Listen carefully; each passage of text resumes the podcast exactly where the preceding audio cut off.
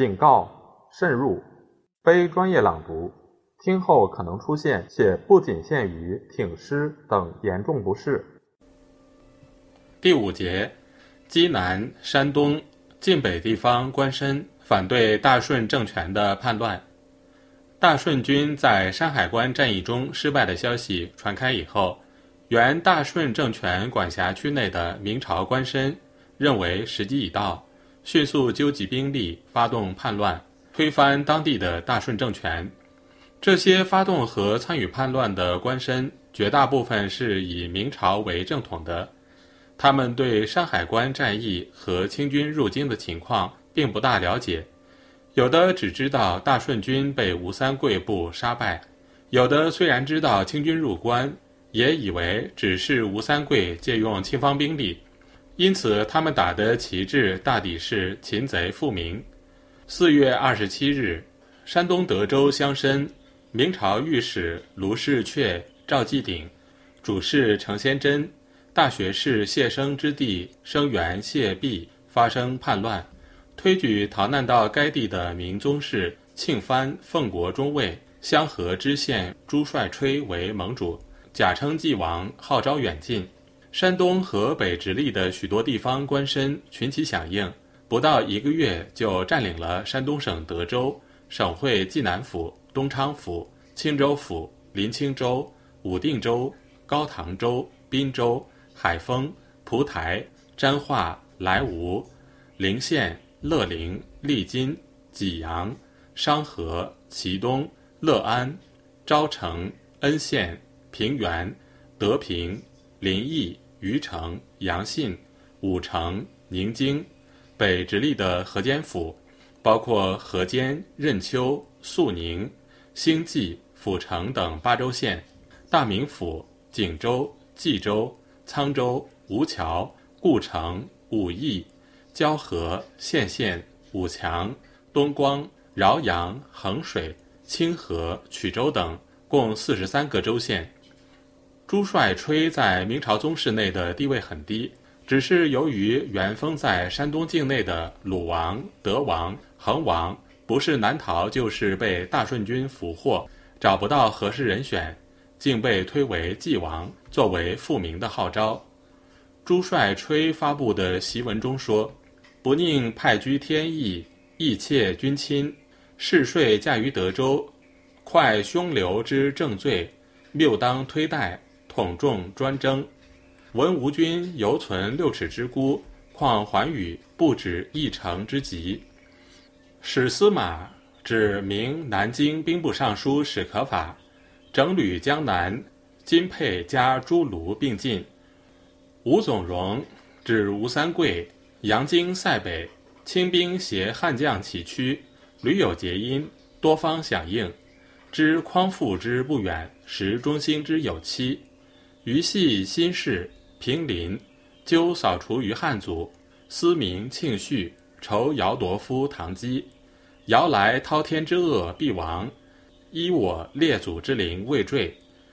共成一举，早睹昌实。可见山东和河北南部的汉族官绅反叛大顺，是以中兴明朝为宗旨的。尽管朱帅吹为代表的山东、济南官绅对大顺政权极为仇视，他们的意图是要恢复明朝，在明氏天位未定之际，权宜设官治吏，以待匡复。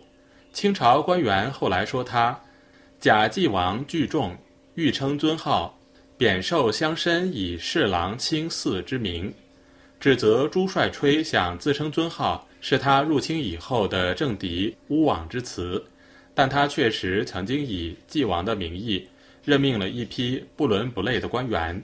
现存第一档案馆就有山东济王府兵部主事陈张吕涛于七月十三日给清廷的奏本。朱帅吹檄文里明说。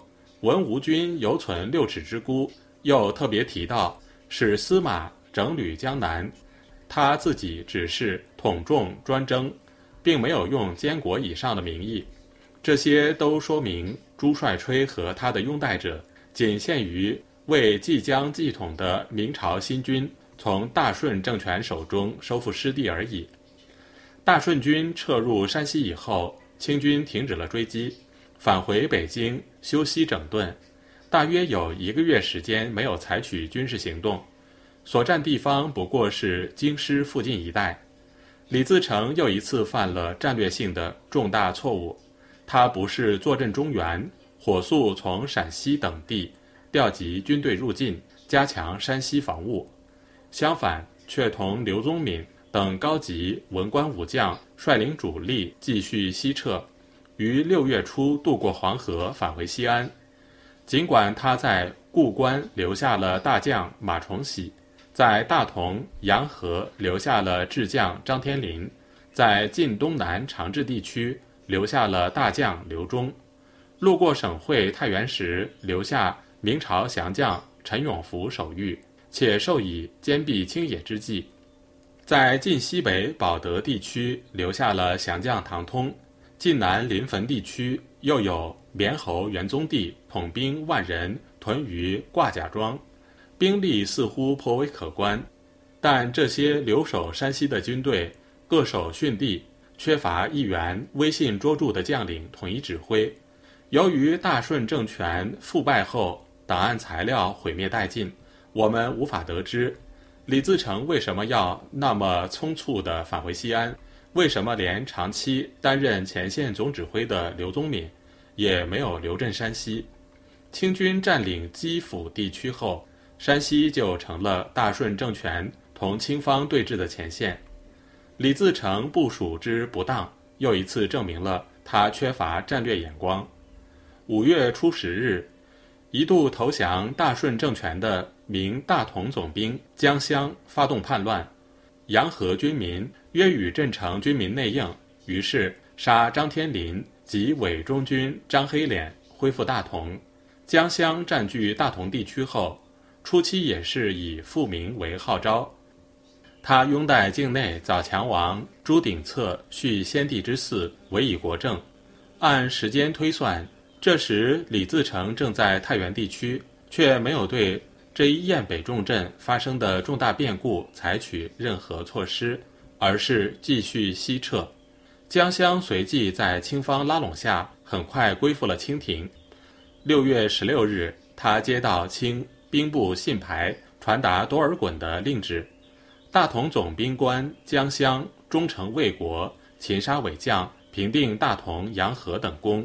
与甚嘉悦，但立早强设立国事，以言先嗣等语，甚觉不宜。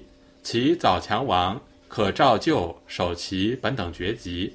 江襄立即遵令，用顺治年号大张榜示，通行布告军民人等。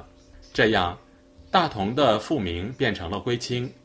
明恭顺侯吴为英之弟吴为华，在多尔衮进京时拜迎马首。自告奋勇前往山西，替清朝招安地方。多尔衮欣然同意。六月，吴为华离京附近，在两三个月里联络一些明朝文官武将，先后招降了代州、樊治、郭县、五台，攻克静乐、定襄等州县，从而使清朝控制区扩大到太原以北。江襄在大同叛变投清以后。又发生了唐通在晋陕交界地区的叛乱。顺治元年八月初六日，清廷以摄政王多尔衮名义写信招降唐通。唐通和江襄、吴三桂等人一起都擅长于见风转舵。大顺军兵败撤出基辅后，他奉李自成之命镇守同陕西相邻的军事要地保德州偏关地区。由于江乡的叛变，大同地区落入清方之手。唐通估计大顺政权难以同清廷抗衡，就在八月下旬以保德州为据点发动叛乱，文告改用明崇祯年号，西渡黄河，袭击陕西府谷县，同大顺政权镇守陕北的伯侯李过激战达半月之久。由于变生意外。李过部损失较大，唐通占领了山西保德州、柯兰州、永宁州（今离石县）、河曲县、兴县、岚县、临县和陕西府谷县、峡州（今嘉县一带）。清朝委任的山西总兵高勋和唐通有一面之交，于九月初三日派人往保德招降唐通。初七日，唐通回信表示愿意归附清朝。十月十一日，他正式拜表投降清廷，改用顺治年号。清廷于十一月将唐通由定西伯加封为定西侯。唐通的叛变不仅使山西北部全部沦入清方之手，而且由于唐军占领了府谷、黄甫川、清水营和嘉县一带，在黄河西岸的陕西境内也建立了据点，对大顺政权的陕北防务构成了威胁。李自成身为愤慨，下令把唐通的母亲和儿子处死。历史证明，大顺政权在驾驭明朝降将上犯了一系列错误。从1644年到1645年，归附大顺的明朝旧将几乎毫无例外地叛变投敌，对于整个局势的逆转影响极为巨大。李自成的嫡系部队。既不如清朝满洲八旗兵强劲，对于来赴的明朝将领，本应授予高官显爵，改编其军队；即便任人气使，也应以嫡系大将统精兵为主，降将为辅。李自成宽厚有余，警惕不足，往往任用刚刚投降过来的明朝将领，率领原部兵马独挡一面，结果风向一转，叛乱四起。终至于土崩瓦解，教训是非常深刻的。